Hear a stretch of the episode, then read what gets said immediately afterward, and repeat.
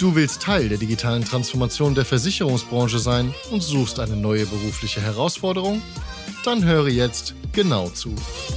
Berlin Direkt, der Digitalversicherer Made in Berlin, sucht zum nächstmöglichen Zeitpunkt einen Partner und Projektmanager Digital Insurance, einen Produktentwickler Versicherung und einen Senior Key Account Manager.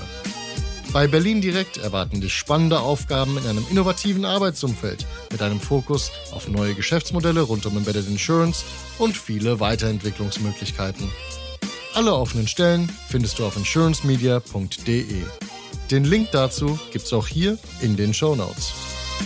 Das ist der Digital Insurance Podcast. Ich bin Jonas Pieler und als Managementberater liebe ich Business Innovation und die Herausforderungen der digitalen Transformation. In dieser gesponserten Ausgabe rede ich mit Dienstleistern über relevante, innovative Produkte für die Versicherungswirtschaft. Viel Spaß! Was kommt eigentlich nach der Digitalisierung und wann ist diese vorbei? Darüber spreche ich heute mit Thorsten Vogel, Partner bei Bearing Point und Bernhard Kraft, Chief Architect bei der IT Ergo. Schön, dass ihr da seid. Danke, Jonas. Guten Morgen. Ja, Jonas, danke. Sag nochmal zwei Sätze zu euch in eurem Unternehmen. Vielleicht fangen wir mit Thorsten an und dann Bernhard. Ja, der Thorsten Vogel von Bearing Point. Ich bin da Partner und im weitesten Sinne zuständig für alles, was mit Technologie bei Versicherungen zu tun hat. Das war knackig. Bernhard? Bernhard Kraft, ich bin tatsächlich Chief Architect der Ergo-Gruppe. Das ist eine große Versicherung, kennt ihr in Europa und Asien aktiv, für 20 Milliarden Umsatz. Wir gehören zur Münchner Rück und ich bin da seit fünf Jahren. Vorher war ich viele Jahrzehnte auch Berater. Und jetzt reden wir darüber, was nach der Digitalisierung kommt. Wir reden darüber, die Themen der Digitalisierung. Vielleicht, Thorsten, ihr habt ein Event im September 2022. Wir machen tatsächlich ein Event, den machen wir jährlich, den Versicherungsdialog. Der findet statt am 22. September 2022 in Köln. Und da haben wir auch genau dieses Thema gepickt. Was kommt nach der Digitalisierung? Weil wir halt sehen, Digitalisierung ist nach wie vor ein beherrschendes Thema, aber es kann auch nicht das einzige sein. Ich glaube, dass dadurch viele Themen auch in den Hintergrund geraten sind, über die man sich langsam aber sicher mal wieder Gedanken machen sollte. Dann lasst da mal darüber reden. Was kommt denn jetzt nach der Digitalisierung? Macht direkt weiter. Oh, da gibt es äh, viele Dinge. Das ist, ist eine gemeine Frage eigentlich, weil das sind so viele Dinge. Also ich glaube, sicherlich ein Thema, was uns nachhaltig begleiten wird, ist die Nachhaltigkeit. Ja? Jetzt mal bezogen natürlich auf Nachhaltigkeit mit CO2-Footprint etc., aber durchaus auch andere Dinge. Also Nachhaltigkeit geht ja nicht nur auf die Umwelt, sondern auch auf nachhaltiges Handeln. Ich glaube, dass der Mensch wieder vielleicht stärker in den Mittelpunkt äh, rücken sollte ähm, bei vielen Themen. Was bedeutet, Mensch kann sein der Kunde, das kann aber auch sein interner Mitarbeiter. Das heißt, Organisationsmodelle und wie gehe ich mit meiner Organisation um? Resilienz ist ein Stichwort sicherlich an der Stelle. Das ist auch ein Thema, was ich sehe plus viele andere, also eher inhaltliche Themen vielleicht auch, wo ich sage, ja, wie kann die Versicherungsbranche inhaltlich sich auch nachhaltig positionieren und zukünftig auf dem Markt erfolgreich sein. Und ich glaube, die sind da gar nicht so schlecht aufgestellt in Summe. Dann lassen wir mal kurz drüber reden gemeinsam. Oh, sorry, Bernhard, du wolltest was sagen. Ja, um die Themen nochmal abzugrenzen, die wir heute angehen wollen. Ich sehe das ähnlich. Die, was ich sehe, sind, sind wirklich Megatrends. Das eine ist die Knappheit an Personal in der IT. Ich habe vor einiger Zeit gedacht, die Entwicklung in der IT so nach Internet und Web kommt langsam zu überlegen. Das war, glaube ich, falscher konnte es gar nicht sein. Wir sind, denke ich, immer noch am Anfang dieser Hockeystick-Effekt, wie die Engländer sagen, dass die Entwicklung sich noch dramatisch beschleunigen wird. Und ähm, ich sehe, wie, wie wenig Personen aus den Unis rauskommen, die die entsprechenden Fächer ähm, studiert haben. Und deswegen, äh, bevor wir Digitalisierung abhaken, ist es für mich ganz wichtig, dass wir Digitalisierung nutzen, um die Automation weiterzutreiben, dass wir aufhören, manuelle Prozessschritte zu machen. Dafür können wir uns das, also diese Personen, die das heute machen, können wir, glaube ich, anders besser einsetzen. Deswegen machen wir das natürlich weiter. Aber was ich tatsächlich auch sehe, ist wirklich die, die Aufgabe, neue Leute für die IT zu begeistern. Mhm. Das Thema Nachhaltigkeit, da kommen wir nachher nochmal detaillierter darauf zu sprechen. Das ist für mich eigentlich dieses Jahr erst aufgegangen, dass wir auch da in der IT eine Rolle zu spielen haben. Und ähm, Resilienz sowieso, das sehen wir in den aktuellen Zeiten, was das wichtig ist. Beim Thema nach der Digitalisierung schwingt damit, dass Digitalisierung irgendwann vorbei ist. Das ist, will ich aber verstehen, wann, wann ist denn das vorbei? Ich glaube nie. Ich glaube nicht, dass Digitalisierung irgendwann wirklich vorbei ist. Es wird immer wieder Möglichkeiten geben, Dinge weiter zu digitalisieren, noch effizienter zu werden.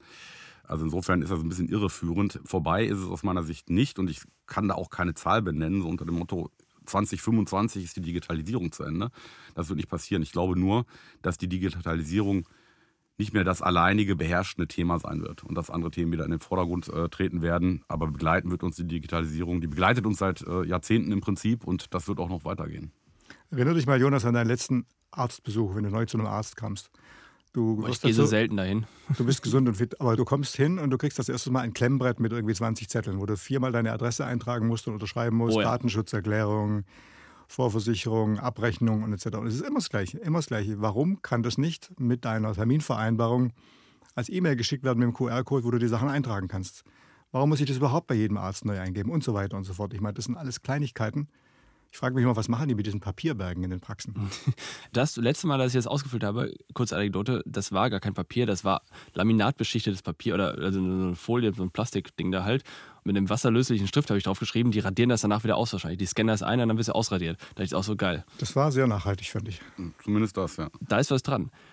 Das heißt aber, okay, Digitalisierung ist nie vorbei, aber ich meine, ich finde, man darf es gar nicht Digitalisierung nennen, weil es ist doch, ist doch einfach ein Zustand von, und du hast es gerade gesagt, Bernhard, konstanter Automatisierung und Optimierung von Prozessen durch Technik, oder nicht? Genau.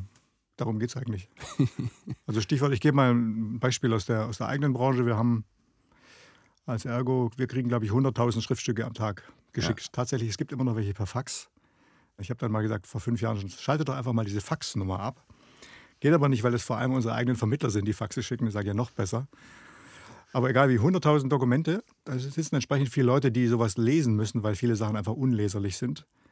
Das muss nicht sein. Das sind wirklich nervtötende Tätigkeiten, die man ganz gut zum Beispiel auch durch äh, Machine Learning und ähnliche Sachen ersetzen kann, was wir auch äh, aktiv versuchen und die Leute dann einfach in höherwertige Jobs bringen.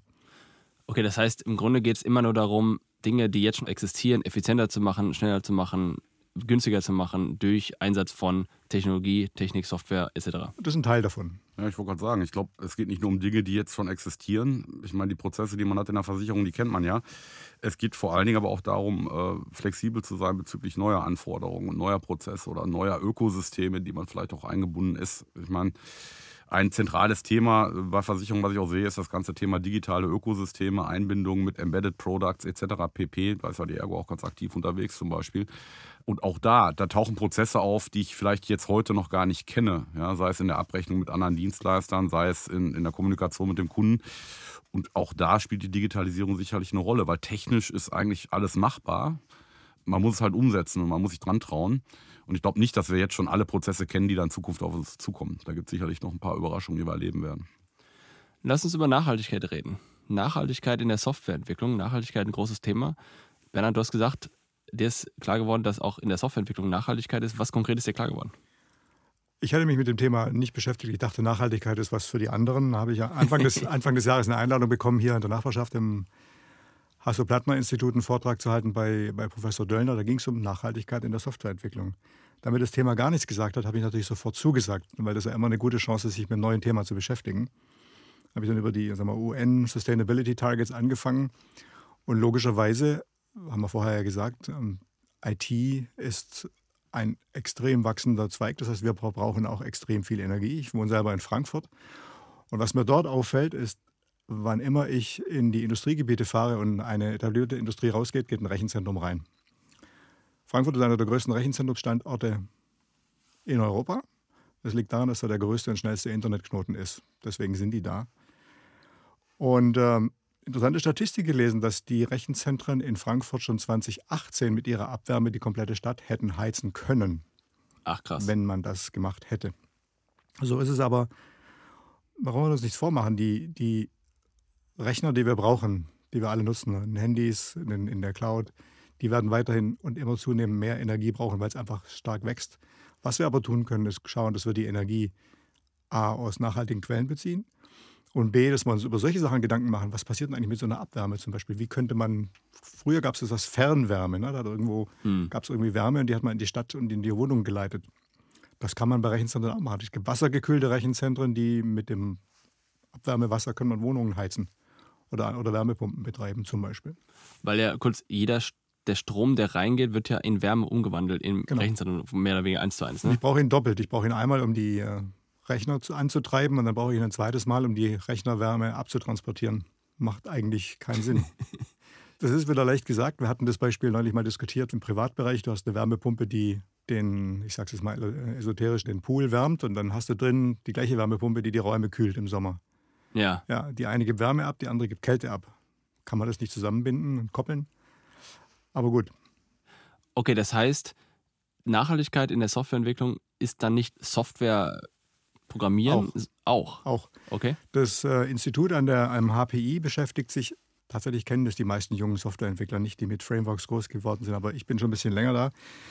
Ich kannte das früher noch, als ich selber noch Entwickler war, musste der Code vorgelegt werden, einem Senior-Entwickler, und der hat den auf Effizienz durchgeflöht. Es hat so den richtigen Algorithmus verwendet, auch von der Mathematik her geht es effizienter, weil die Sachen damals auf ähm, Rechnern liefen, die extrem teuer waren.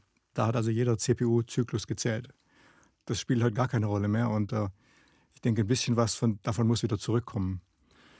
Okay, das heißt, wir haben die Effizienz im Betrieb der Rechenzentren Genau. und der Server, also der Berechnung dieser ganzen Geschichten. Und wir haben natürlich die Berechnung an sich selbst. Also wenn ich weniger rechnen muss, dann brauche ich auch weniger Rechner und wenn die Rechner auch noch nachhaltig betrieben werden, auch noch besser, ne? Und genau, die Sachen, die, die laufen miteinander. Ein anderes Beispiel ist, was ist extrem rechenintensiv heute, was wir gerade besprochen haben, maschinelles Lernen oder AI, wie man sagt. Das ist extrem rechenaufwendig, die Modelle zu machen.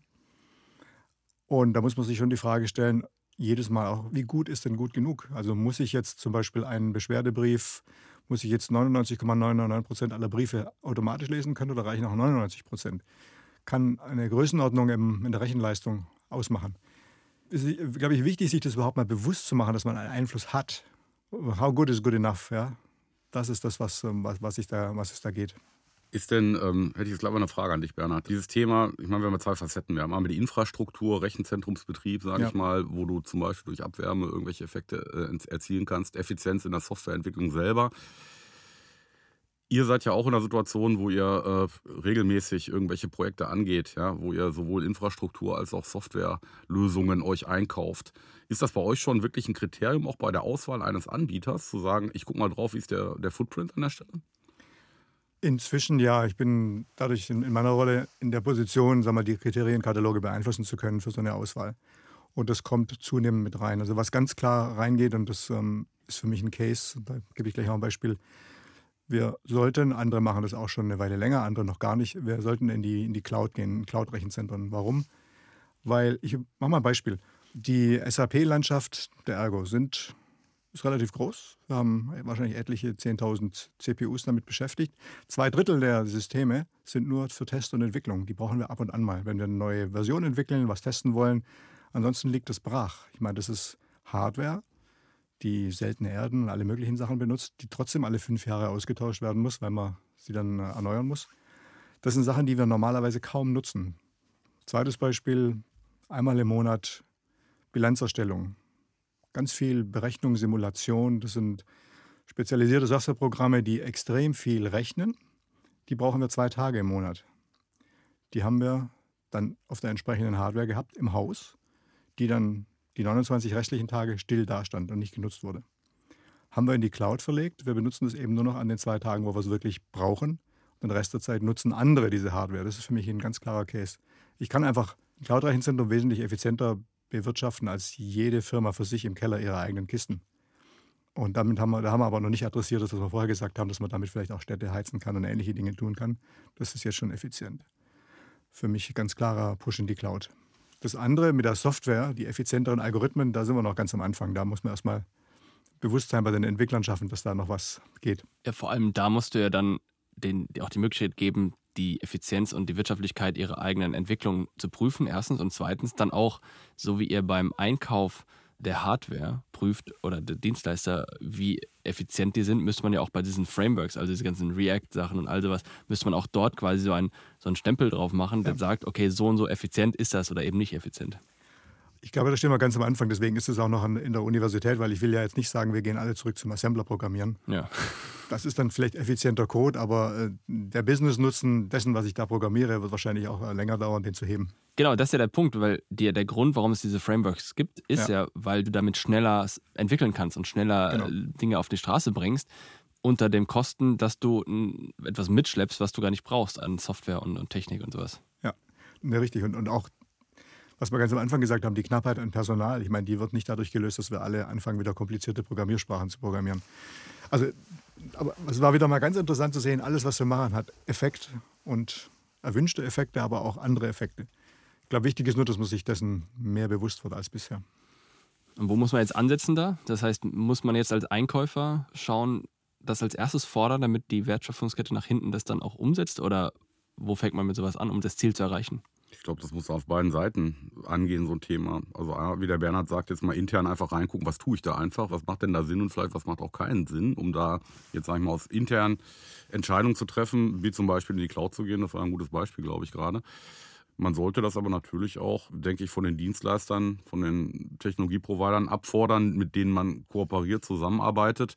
Warum sollte ich da andere Maßstäbe setzen als für mich selbst? Ja? Und ähm, deswegen glaube ich, beide Seiten sind wichtig. Das, was neu kommt, was ich irgendwo einkaufe, genauso wie das, was ich jetzt bereits schon, ich sag's mal, im Keller stehen habe, das kann nur Hand in Hand gehen. Sonst habe ich ja nachher irgendwie eine Lücke, die ich nicht mehr schließen kann. Und jetzt ist die Zeit, das zu tun. Ich weiß nicht, ob ihr schon mal reingeschaut habt in die neuen IOPA-Richtlinien von der EU, Sustainability Reporting. Wir haben jetzt ein Projekt angefangen, Sustainability Reporting. Das wird, da gibt es die ersten KPIs, die man berichten muss als Versicherung. Das geht noch in die klassischen Sachen. Also was machen wir auf der ähm, Liability-Seite, also welche versicherten Objekte haben, versichern wir Ölkraftwerke, Gaskraftwerke, ähnliche Dinge. Das nächste wird wahrscheinlich sein, wie effizient sind die Häuser und Mietwohnungen, die, wo wir eine Hausratversicherung haben. Auf der Anlageseite, Versicherungen haben ja viel Geld, die sie anlegen, also legen wir nachhaltig an und wie, wie sehr. Das nächste, was kommt, das habe ich schon gesehen, ist, wie viele Schulungsstunden geben wir unseren Mitarbeitern, wie ist unsere Gender Equality, das wird alles, geht alles mit rein in die Berichterstattung. Und äh, ich würde sagen, die Sache mit der Software Sustainability und dem Ressourcenverbrauch ist absehbar, dass das auch irgendwann mal kommt. Wahrscheinlich steht es uns gut an, dass wir damit vorher anfangen, uns damit zu beschäftigen. Und dann brauchst du wieder Rechenleistung, um diese Reportings zu, äh, zusammenzubauen. Extrem fairer Punkt. genau. Wobei in dem Fall ähm, haben wir uns für eine Lösung entschieden, die schon in der Cloud läuft. Aber das ist ja der Punkt. Ich meine, du packst immer drauf, du packst immer drauf. Ja. Und für das Draufpacken brauchst du ja dann wieder Ressourcen, um das dann zu bearbeiten. Ja. Das ist ja dann. Genau. Aber nochmal, ich glaube, wichtig, wir sollten uns nichts vormachen. Wir werden, IT wird einen stark steigenden Anteil an Energieverbrauch haben. Es geht eigentlich nur noch darum, dass wir das so effizient als möglich machen. Das wird nicht runtergehen. Weil die, noch kenne ich keinen Rechner, der ohne Strom funktioniert. Ja, und vor allem müsstest du auch diese ganzen Blockchain- und Bitcoin-Geschichten da zum Teufel jagen damit, weil gerade die doch tonnenweise an Abwärme produzieren. Es sei denn, wir heizen damit jetzt fernwärmemäßig unsere Wohnung in, in Zukunft. Da kann ich nur zustimmen, ja. Ist ich ein Trend, ich den ich noch nie so ganz gesehen habe in der Versicherungswelt, muss ich ehrlich sagen. Den Blockchain oder was? Blockchain, ja. Boah, da also können wir auch jetzt ewig drüber reden. Könnte man jetzt. wahrscheinlich jetzt drei Stunden diskutieren. Ich bin, ne? ich bin, also du findest es auch nicht gut, ne? Ich finde es ja, nicht gut. Ich habe noch nicht den Killer-Showcase gesehen, okay, wo ich sage, das ist die Versicherungsbranche genau das, was die Branche braucht. Ja. Bernhard? Ich habe vor Jahren mal einen Piloten gemacht mit der Apps Factory hier in, in Berlin, nee, Leipzig waren die. Wir haben eine Blockchain-basierte Employee Appreciation App gemacht, dass man so praktisch, die Idee war, jeder Mitarbeiter hatte, wir haben eine eigene Währung geschaffen, die Ergo Currency Unit ECU. Und jeder Mitarbeiter bekam zehn graue EQs jeden Monat. Mit denen konnte er gar nichts machen. Die konnte er aber anderen schenken, die ihm einen Gefallen getan haben. Und in dem Moment, wo er die dem anderen geschenkt hat, wurden die golden. Und die goldenen EQs konntest du einlösen für Benefits. Okay. Eine Reise oder whatever, ja. Und äh, das haben wir auf der Blockchain abgewickelt. Jetzt kann doch jeder sagen, das braucht ja wohl keine Blockchain. Das war aber ein, ein nur ein, ein Beispiel-Case. Als wir das dann beendet haben, den Piloten, haben wir die Blockchain noch weiterlaufen lassen und dann gesehen, was das eigentlich jeden Monat kostet, das weiter zu pflegen. Also Manpower oder Rechenzeit? Rechenzeit, Rechenleistung. Also lange Rede, kurzer Sinn. Damit kann man Sachen tun, ob die immer Sinn machen. Ich habe auch noch keinen Killer-Case gesehen, wie Thorsten sagt. Ja, lass mich einmal kurz sagen, du hast es gerade implizit schon gesagt, dass auch Leute verstehen, was der Grund dahinter ist. Blockchain am Ende des Tages ist eine Datenbank, die unglaublich ineffizient und unglaublich langsam ist, ja. verglichen mit der Energie, die sie braucht. Und du hast ja gerade gesagt, muss man das auf einer Blockchain ablegen? Nein, das hätte man auch in jede stinknormale Datenbank legen können, die schon seit Jahren und seit Zehnten darauf optimiert ist, mit möglichst wenig Energie möglichst viel genau. Output zu bringen. Und das ist am Ende auch die Lösung. Solange du das Vertrauen in diese Datenbank hast, ist es effizienter, diese Datenbank zu verwenden. Und ja. deswegen gibt es in einer Situation, wo, wo du das Vertrauen hast, keinen Case für diese Blockchain. Ja. ja. Wir auch auf der Liste. Resiliente Organisation. Da wollen wir drüber reden. Das ist auch noch ein Thema. Ja, das ist ein spannendes Nach der Digitalisierung, die nie vorbei sein wird. Ich glaube, resiliente, genau, resiliente Organisation. Ich meine, das ist ja auch ein Schlagwort, ein Buzzword, was im Augenblick überall zu finden ist. Die ganze VUCA-Welt etc. pp. Ich glaube, das ist aber auch wichtig. Sag mal kurz, was es ist. Naja, ich, das will jetzt nicht das ganze VUCA-Gebilde ähm, ähm, ähm, runter. Aber VUCA ist ja uralt schon, ne? Ist ja schon ja. seit 40 Jahren was. Ja, weiß gar nicht, äh, wie lange es das schon gibt. Ist aber, nicht 80er, äh, habe ich schon mal zum ersten Mal gehört. Ist kann sein, so? kann sein. Ähm, ist auf jeden Fall nicht ganz neu, nicht ganz frisch. Aber es geht im Endeffekt darum, dass eine Organisation sehr komplex ist, dass eine Organisation auch in einer komplexen Welt ist, ja, mit einer hohen Komplexität, mit hohen Risiken, mit einem hohen Bedarf an Anpassungsfähigkeit. Und ich glaube, das ist ein wichtiges Thema, weil das sehen wir nicht nur in der Versicherungsbranche, das sehen wir auch aus Beratungsunternehmen natürlich, dass einfach die Anforderungen schneller werden, dass die Welt komplexer wird, vielleicht auch nicht zuletzt durch die Digitalisierung zum Teil. Und dass man darauf reagieren muss. Ja, und ähm, im Endeffekt glaube ich, es wird wichtig sein, in Zukunft da Mittel und Wege zu haben, die sehr stark natürlich dann die Organisation, das Organisationsmodell auch bedingen, um auf solche Anforderungen zu reagieren. Ich meine, in der Versicherungswelt, da gibt es ja immer diese großen Schreckensszenarien. Amazon fängt an, Versicherungen zu verkaufen. Das ist bis jetzt nicht passiert. Wird auch nicht passieren. Ich weiß es nicht, keine Ahnung. Kann sein, kann nicht sein. Irgendwann kommt die Ping an und sagt, wir wollen jetzt den deutschen Markt erobern. Solche Geschichten, das sind ja so Drohszenarien. Ob die passieren oder nicht, weiß ich nicht. Aber man sieht, es gibt Szenarien, wo die Versicherungswelt darauf reagieren muss und wo die Organisationen halt einfach auch darauf reagieren müssen als solche. Das sind aber auch manchmal ganz einfache Sachen. Die Kundenanforderungen ändern sich. Ja. Der Kunde verändert sich allein schon durch das Alter, die Generation Y, Z etc. pp. sind auf dem Markt. Da muss ich als Organisation darauf reagieren. Und eine stabile Organisation hat, die das auch tun kann. Ne? Genauso, wir hatten gerade schon die Beispiele, die Regulatorik wird nicht weniger, die wird eher mehr. Ja. VAIT in der IT ist ein ganz aktuelles Thema, ist auch schon ein bisschen älter, aber es äh, betrifft die Versicherungen stark nach wie vor. Was du gerade gesagt hast, Bernhard, äh, Nachhaltigkeitscontrolling auch, solche Geschichten, die kommen sicherlich noch dazu und viele andere Dinge die haben Implikationen auf die Organisation. Ich muss bestimmte Dinge tun, ich muss bestimmte Dinge auch ausweisen, ich muss teilweise meine Prozesse ändern. Vielleicht habe ich auch ein anderes Bild eines Mitarbeiters, was ich zukünftig brauche. Und da muss die Organisation in der Lage sein zu reagieren. Und ich glaube, da sind viele noch nicht. Das heißt, resiliente Organisation heißt im Grunde, sie ist resilient gegen Veränderungen. Das heißt, sie kann sich schnell anpassen. Das ist die Kernzusammenfassung? Das ist eine wichtige Komponente, ja. Und sie ist widerstandsfähig. Das ist, äh, Aber widerstandsfähig gegenüber Veränderungen oder gegenüber was? gegenüber Veränderungen, Risiken, zunehmender Komplexität. Ja.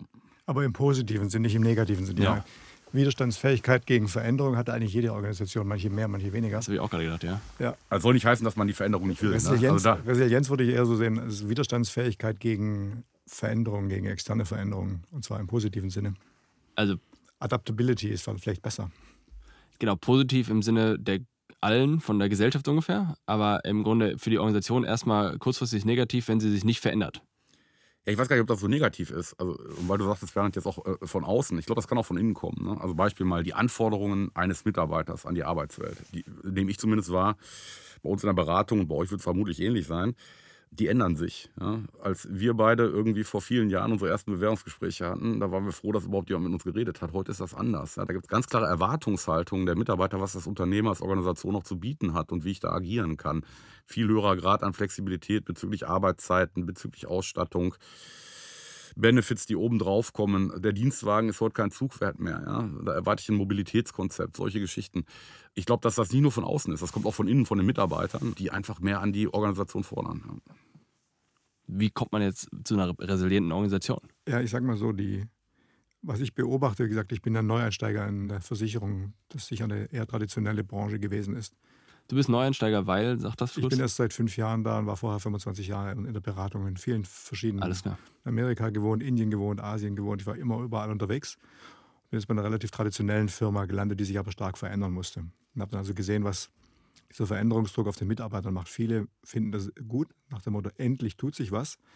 Für viele andere ist es schrecklich, weil sie aus ihren routinemäßigen Abläufen raus müssen, durch Digitalisierung und einfach durch den Druck von sich zu verändern. Ich glaube, das ist auch eine Frage der Gewohnheit. Ich glaube, wir müssen den Mitarbeitern viel mehr zutrauen. Also ich habe eine Organisation vorgefunden, die sehr hierarchisch getrieben war. Ich habe gesagt, das gibt es bei mir nicht. Und immer 80 Prozent der Mitarbeiter fanden das klasse. Gesagt, ihr entscheidet es und kommt bitte nicht zu mir mit einer Frage, sondern mit, einer, mit einem Vorschlag. Also simple Sachen wie das. Ne? Und äh, auch Leute, die mal, traditionell in irgendwelchen technischen Ecken versteckt waren, ihr müsst selber mit euren Anforderungsgebern, dem Fachbereich reden. Dann habe ich den äh, Coaching gegeben. Wie fange ich eigentlich ein Gespräch an, das nicht um Inhalte geht? Wie baue ich Netzwerke auf? Wie höre ich eigentlich erstmal zu, was der andere will, bevor ich sage, was ich glaube, er braucht? und so weiter. Also simple Sachen. Das ist nicht simpel. Aber theoretisch simpel, ja, aber Ja, praktisch nicht einfach. Ja, ich weiß, ich bin Ingenieur, ich habe auch lange gebraucht, das zu lernen, aber deswegen weiß ich, man kann es lernen. Aber das ist wichtig. Also wirklich die Firmen, das hat äh, Thorsten auch gerade schon gesagt, die werden wesentlich sind weniger hierarchisch, die werden komplexer. Es gibt eine Matrix mit vielen Dimensionen. Da findet sich nicht jeder auf Anhieb zurecht. Manche finden das ganz schrecklich.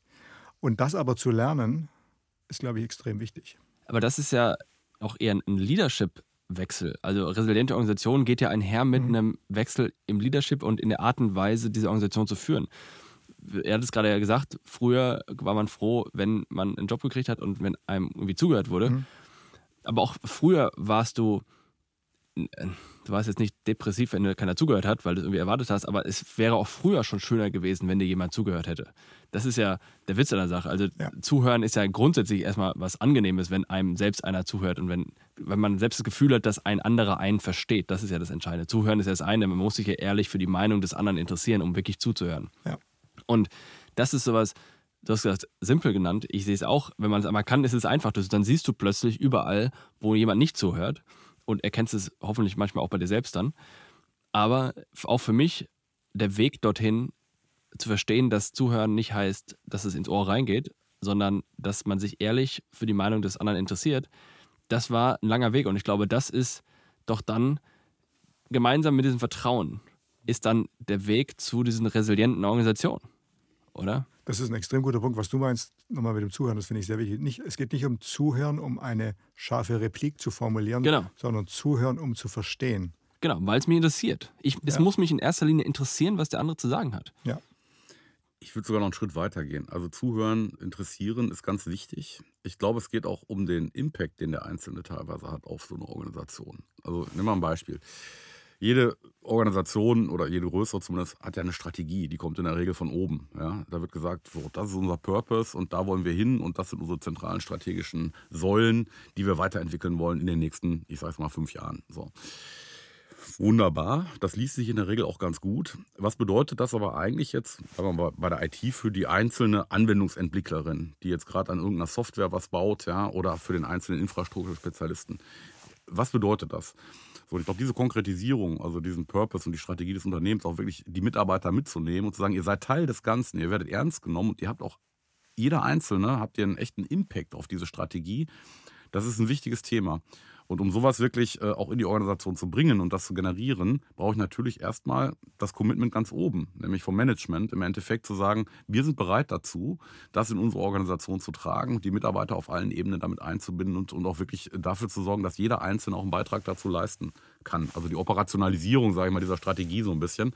Das ist, glaube ich, ein ganz wichtiges Thema. Und da gibt es, glaube ich, auch Mittel und Wege, inzwischen, die ganz gut etabliert sind, um da die Mitarbeiter wirklich auch abzuholen und einzubinden. Aber ich meine, bei dem Satz, den du gerade gesagt hast, da ist ja jeder sofort dabei. Da sagt ja keiner, wenn, wenn du jetzt fragst, willst du, dass du die Organisation mitnimmst oder dass die Organisation mitgenommen ist, da sagt ja keiner Nein. Ich glaube, das Problem ist, also, okay, einverstanden, es gibt welche, die Nein sagen, aber das ist doch das Problem, duschen ohne nass zu werden. Ja, ich meine, du musst halt verdammt nochmal denen auch zuhören dann. Also, Klar. das Nachhaltigkeit und so ist ja all das Gleiche.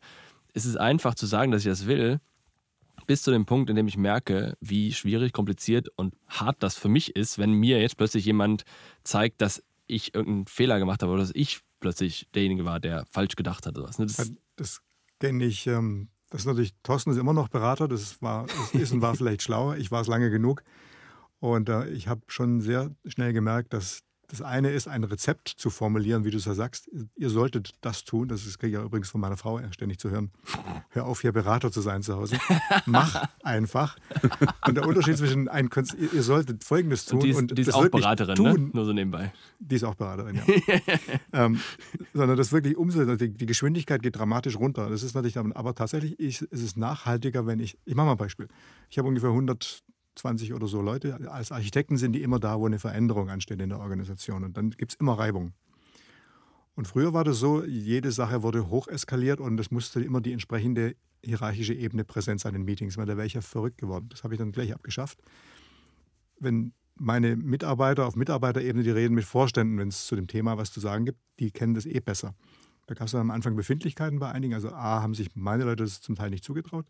B, nach dem Motto, da muss doch der Kraft mit dabei sein. Jetzt, wenn es um das geht, sage ich, nein, ich bin da nicht der Experte, sie ist der Experte oder die Expertin.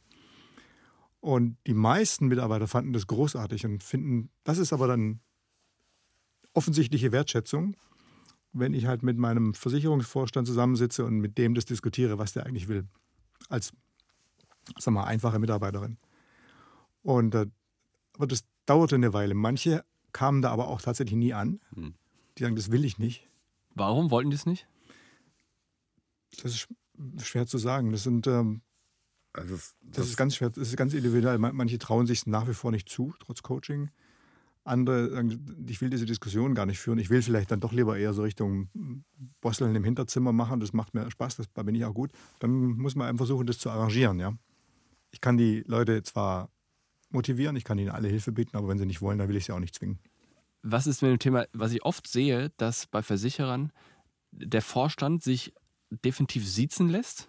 Dass es üblich ist, dass der Vorstand gesiezt wird, wenngleich die ganze Organisation sich eigentlich duzt. Und ich weiß nicht, ob die Vorstände sich unter selbst dann duzen, weiß ich nicht. Aber auf jeden Fall dieses, was denkt ihr dazu? Das habt ihr ja bestimmt auch schon gesehen. Ist das ein Hindernisgrund für sowas?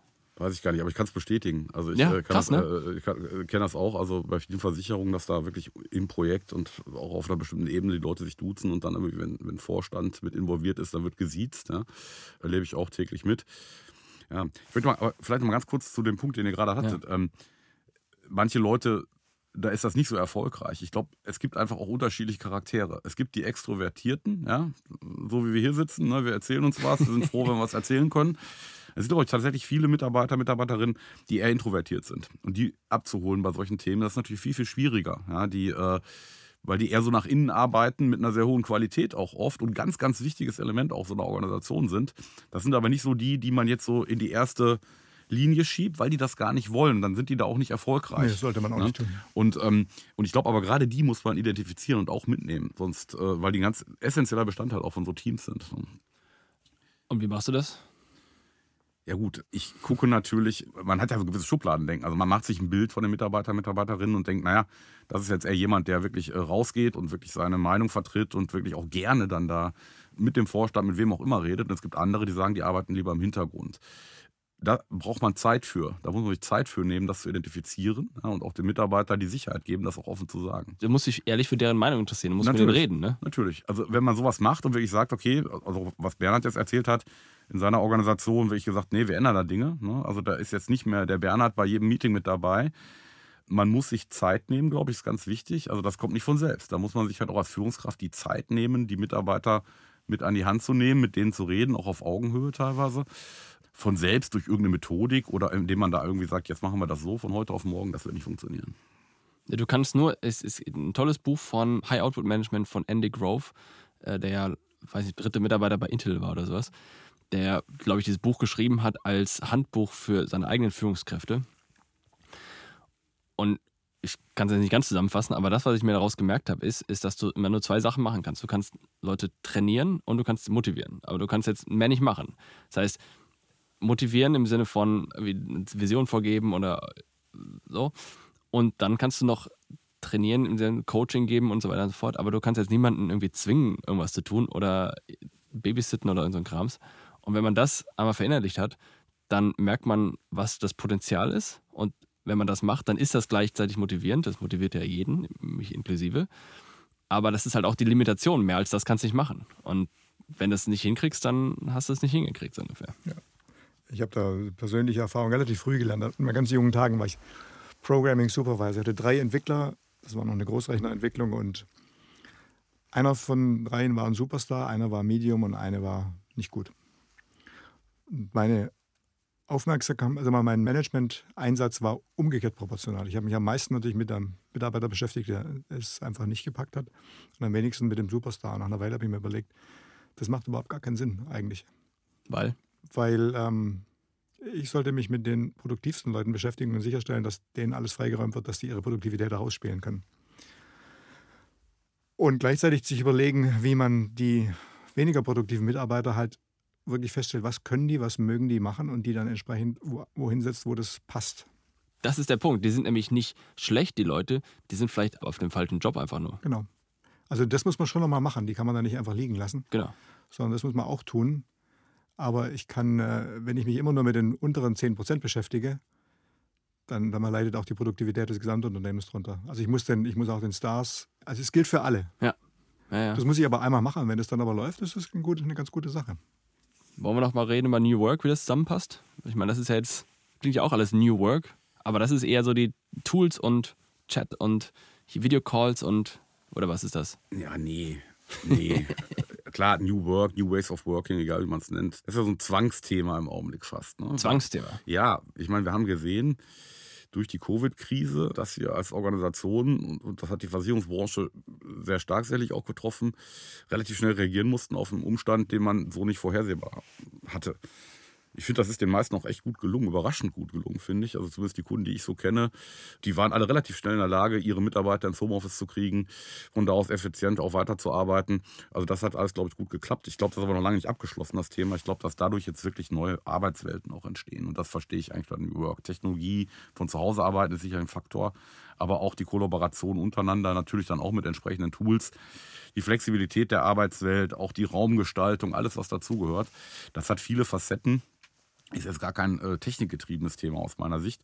Und das ist sicherlich ein Thema, was sehr gut in dieses Resilienzthema reinpasst. Ja. Genau, also ist dann Resilienz im Grunde eher so die, äh, weiß nicht, Soft-Skill-Variante mit Leadership und, und, Mindset und all sowas. Und dann ist New Work eher so die Hardware mit äh, Büroräumen und, und hier irgendwelche Brainstorming-Ecken und, und viele Whiteboards und so ein Zeugs, oder? Naja, das ist die Hard-Skill-Seite. ich glaube, dass auch aber ein New Work-Thema eine Soft-Skill-Seite hat. Ich muss ja dazu auch erstmal in der Lage sein. Ja, der Mitarbeiter, der früher gewohnt war, in seinem Team immer in einem Raum zu sitzen zum Beispiel, hat sich da natürlich auch eine Arbeitsweise entwickelt, äh, mit einer persönlichen Kommunikation sehr stark. Jetzt sind die Modelle flexibler und ich muss mich daran gewöhnen, vielleicht toolgestützt von zu Hause genauso gut miteinander zusammenarbeiten. Ich als Berater kenne das schon seit vielen Jahren, deswegen habe ich da weniger Probleme mit. Aber wenn ich jetzt irgendwie, ich nehme jetzt mal den Schadensachbearbeiter oder die Schadensachbearbeiterin in der Versicherung, die da ganz klar ihre Aufgabengebiete hat und das immer gleich macht, mal vielleicht mit ihrem Vorgesetzten dann kurz um die Ecke Rücksprache hält, wenn es ein komplexer Fall ist. Diese Welten lösen sich auf. Ne? Betrifft die Versicherungsbranche genauso wie alle anderen. Und ich glaube, dass da auch gerade das Soft-Skill-Thema ein wichtiges ist. Also New Work ist kein Selbstläufer. Laptop und Teams ist nicht die Antwort. Das ist ein Vehikel, um das zu betreiben, ja, aber ähm, da steckt viel, viel mehr dahinter. Und das passt ja in das resiliente Thema rein, weil du für diese Resilienz brauchst du ja, haben wir gerade gesagt, Eigenverantwortung, Vertrauen und dann braucht jeder Einzelne viel mehr Kreativität als vorher, viel mehr Zeit zum Nachdenken. Und dazu brauchst du zwei Sachen, wahrscheinlich sogar drei. Du musst erstens von außen die Erlaubnis bekommen, nachzudenken, dich mal irgendwie einfach hinzusetzen und mal in Anführungsstrichen nichts zu tun. Du musst dir selbst von innen die Erlaubnis geben, mal nichts zu tun und dich nicht schlecht zu fühlen dabei. Und du brauchst auch einen Raum, in dem du das tun kannst. Also, mhm. Wenn ich am Schreibtisch sitze, dann bin ich extrem unkreativ. Da kann ich irgendwelche Tasklisten abarbeiten, da kann ich E-Mails schreiben. Aber wenn ich kreativ sein möchte, dann gehe ich raus um, und laufe eine Runde um Block oder setze mich auf ein Sofa oder irgendwas, was bequem ist, wo ich dann im Zweifel auch eher ein Tablet in der Hand habe, anstatt einen großen Monitor und sowas. Das gehört auch alles dazu, oder nicht? Da habe ich aber einen Kommentar. Du, ein, eine, ein Element fehlt in deiner Gleichung noch. Ich erinnere an unser Abendessen gestern Abend. Kreativität ja. Erfahre ich meistens dann nicht, wenn ich alleine für mich arbeite, manchmal, aber ich erfahre das meistens, wenn ich mit anderen zusammensitze. Okay. Inwiefern? Im Sinne von Inspiration. Also ich glaube, Kreativität braucht oft auch eine Gruppe, die wirklich zusammensitzt in einem Raum, in einem Restaurant, an einer Bar, äh, im Wald, whatever die, die, allein, die Alleinkreativität, da kommt mir einfach nur der, der Maler in den Sinn, der in seinem Studio geniale Bilder kreiert. Ich bin manchmal auch kreativ, wenn ich allein bin, aber mehr im Sinne von struktureller Kreativität. Wo will ich denn eigentlich langfristig hin? Was muss ich da tun? Aber so, so spontanen Gedankenaustausch, mhm. der kam jetzt, denke ich, die letzten zwei Jahre ein bisschen zu kurz. Ich will es aber nicht runterspielen. Ich, ich finde es fantastisch. Mit, äh, mit Covid, was wir da geschafft wir waren innerhalb von zwei Tagen 30.000 Leute im Homeoffice. Ja. Ein Vorstandsvorsitzender einer der Ergo-Gesellschaften hat gesagt, jetzt weiß ich endlich, warum ich so viel Geld für IT ausgeben muss. Da gab es also stehende äh, Ovation. Ovationen. Ja. Wir hatten bis dato, glaube ich, wenn wir 100% Mitarbeiter haben, wir hatten, glaube ich, 140% Büroarbeitsplätze, weil die Leute ihren festen Arbeitsplatz hatten und dann immer auf Projekten waren, da brauchten sie auch einen. Ich glaube, wir gehen jetzt runter auf 70 oder 80, was Beratungen schon lange gemacht haben. Schlecht für die Büroanbieter, aber gut für, unser, für unsere Kostenquote tatsächlich dieses Beispiel gesagt mit dem Schadensachbearbeiter zu Hause, der ist, die sind ja in sehr klare Prozesse eingebunden. Da ist die Produktivität deutlich nach oben gegangen, seit sie von zu Hause arbeiten können. Ja. Ich denke, bei den Kreativarbeitern ist es wellenförmig. Ich denke, wir müssen uns wieder treffen. Das geht, das geht mir selber auch so. Wenn ich nur in meinem eigenen Saft koche, reicht das nicht. Ja, mit Einschränkungen. Ich behaupte, wir haben ja gerade gesagt, man muss sich auch anpassen, man muss lernen, auch damit umzugehen. Ich behaupte, und da habe ich noch nicht viel positive Rückmeldungen gekriegt von anderen, aber äh, dass man digital über Videocall und Chat und so weiter genauso lernen muss, wie man lernen musste, in ein Büro reinzugehen. Ich meine, wenn du das erste Mal na, quasi nach der Schule, Studium, was auch immer, in ein Büro reingehst, da musst du ja auch diese impliziten Regeln lernen, nämlich, dass du nicht zu irgendwem hingehst und ihm auf die Schulter tippst und das kann ich mal auf deinen Monitor gucken. Ja, ja. Also muss man irgendwie trotzdem irgendwie lernen oder dass du halt jetzt da nicht irgendwie laut redest oder leid oder je nachdem, wo du halt gerade bist. Und wann du zum Meeting gehst, kommst du jetzt fünf Minuten früher, kommst du fünf Minuten später, kommst du on time, nimmst den Kaffee mit oder eine Cola oder ein Bier oder was auch immer. Also das muss man ja alles lernen, das ist ja nicht irgendwo geschrieben. Und auch wenn du wie die Kreativ-Sessions machst, dann, dass du am Whiteboard stehst und dann malst du was und Brainstorming erlaubt irgendwie alles und lalalala. Und genauso wie man das alles lernen musste, behaupte ich, muss man vergleichbare Sachen für diese Online-Welt lernen. Ich glaube, dass diese Kreativität in dieser Online-Welt genauso gut funktioniert wie in der Offline-Welt, nur dass wir das kompetenzmäßig noch nicht können, weil wir schon den Weg dafür gefunden haben, mich eingeschlossen. Und auch die Technik teilweise nicht adäquat dafür da ist. Weil ne, wenn du irgendeine Kamera irgendwo weit entfernt hast, wo du nichts erkennst, und dann hast du auch ein Mikrofon, wo du nichts hörst und dann einen Lautsprecher, wo du nichts verstehst, dann ist es halt schon mal schlechter Start. Das heißt, du brauchst gute Technik und da musst du lernen, in dieser Kreativität und mit diesen neuen Möglichkeiten kreativ zu sein. Absolut. Thorsten nickt die ganze Zeit. Absolut, da kann ich echt nur 100, also deswegen, da kriegst du von mir absolute Zustimmung. Danke. Ähm, bin ich dann der Erste, glaube ich. Ne? ich, ich habe nicht ähm, gezählt, aber es waren nicht viele. Okay, von, mir, von mir kriegst du es ja auch. Ah, okay, danke Mensch. Ähm, ich glaube, das muss man natürlich lernen und man merkt das ja auch äh, im, im, täglichen Alltag, wenn man in irgendwelchen Team-Sessions ist. Ja, wie viele Leute haben am Anfang Berührungsängste auch damit, ja, mit, also mit dieser neuen, in Anführungsstrichen, Form der Kommunikation. Die lassen erstmal ihre Kameras aus. Ne? Das ist mal so ein typisches ja, Beispiel, ne? wo ich sage, äh, Mensch, mach doch mal die Kameras an, dann sehen wir uns auch. Und da trauen sich manche nicht. Muss man einfach, das muss man auch ernst nehmen. Ne? Vor allem, wenn man weggeht. Also ich meine, es ist ja okay, wenn einer vom Schreibtisch aufsteht, weil er gerade irgendwie kein ja. Ding hat und dann einfach mal rausgeht, dann weiß man, dass derjenige gerade einfach kurz um die Ecke gegangen ist und hört uns vielleicht noch, aber man weiß, was los ist. Auch wenn ja. er Nase putzt, ist er halt krank. Ja. Das ist halt einfach ein Feedback, das super wichtig ist. Habe ich ja in einer normalen Besprechung auch. Da kriegst du auch mit, wenn jemand rausgeht. Ne? Richtig. So, und ähm, das muss, ich glaube, und das ist ein einfacher Fall, einfaches Beispiel. Aber auch wenn ich jetzt wirklich, wie du sagst, hier mit Whiteboard arbeite oder wenn ich irgendwelche Kollaborationstools nutze, wo ich zusammen an Dingen arbeite, das ist ja nicht selbsterklärend. Auch da muss ich natürlich erstmal ein Gefühl für kriegen, wissen, was ich da tue. Und ich muss natürlich auch wissen, wie arbeite ich in dieser Welt zusammen. Oft ist es ja auch so eine hybride Welt, ne, wo manche Leute irgendwie in einem Meetingraum sitzen, ein paar sind zugeschaltet, wie auch immer. Das ist kein Selbstläufer. Also da muss ich schon lernen, mit umzugehen. Und ich muss es auch so ein bisschen für mich selber kontrollieren. Zum Beispiel, Beispiel ist mal bei mir aus dem persönlichen Bereich ich habe halt festgestellt, in dem Augenblick, wo ich das Office und dann auch den Kunden verlassen habe und dann halt auch sehr stark im Homeoffice gearbeitet habe, ich habe immer mehr Termine gehabt, weil ich habe ja diese Zwischenlaufzeiten nicht. Ne? Ich muss jetzt von Standort A zu Standort B, da habe ich zehn Minuten Zeit, um da hinzukommen. Vielleicht trinke ich zwischendurch noch einen Kaffee mit jemandem zusammen oder wie auch immer. Das fällt ja weg und ich bin habe festgestellt, ich bin immer enger getaktet. Ja, da, wo ich früher, sag ich mal, vier Termine am Tag hatte, die dann jeweils eine Stunde gehen, plus danach noch eine halbe Stunde Luft und so weiter, waren es jetzt plötzlich nicht mehr vier, sondern irgendwie zwölf, die alle nur 20 Minuten gehen und dann auch direkt aneinander getaktet sind. Da muss man auch mal gegensteuern, da muss man auch damit umgehen. Also ich habe dann wirklich irgendwann aktiv gesagt, ich baue mir so Fokusblöcke ein, ja. ähm, die auch fix sind, damit einfach Blöcke zwischen den Terminen entstehen, wo ich auch mal nachdenken kann und oder kreativ sein kann oder oder dich vorbereiten kannst auf den nächsten Termin. Idealerweise. Ja, auch hilfreich. Idealerweise, kann auch helfen, ja. Ja, ja faszinierend. Ich fand es super spannend. Wir haben über Digitalisierung gesprochen, was kommt danach, auch wenn es nie aufhört. Wir haben über Sustainability in der Softwareentwicklung gesprochen, wie zukünftig Rechenzentren die Wohnungen äh, aufheizen. Wir haben resiliente und New Work-Organisationen irgendwie zusammengebracht. Super spannend. Herzlichen Dank euch. Ja. Danke, Jonas, für die Hat Spaß gemacht. Super. Das war eine weitere Ausgabe des Digital Insurance Podcast. Wenn dir diese Ausgabe gefallen hat, dann hinterlasse uns deine Meinung bei Apple Podcasts. Und wenn du wissen willst, wie du die Herausforderung der digitalen Transformation in deinem Unternehmen meistern kannst, kontaktiere mich per LinkedIn oder unter pilaco.com.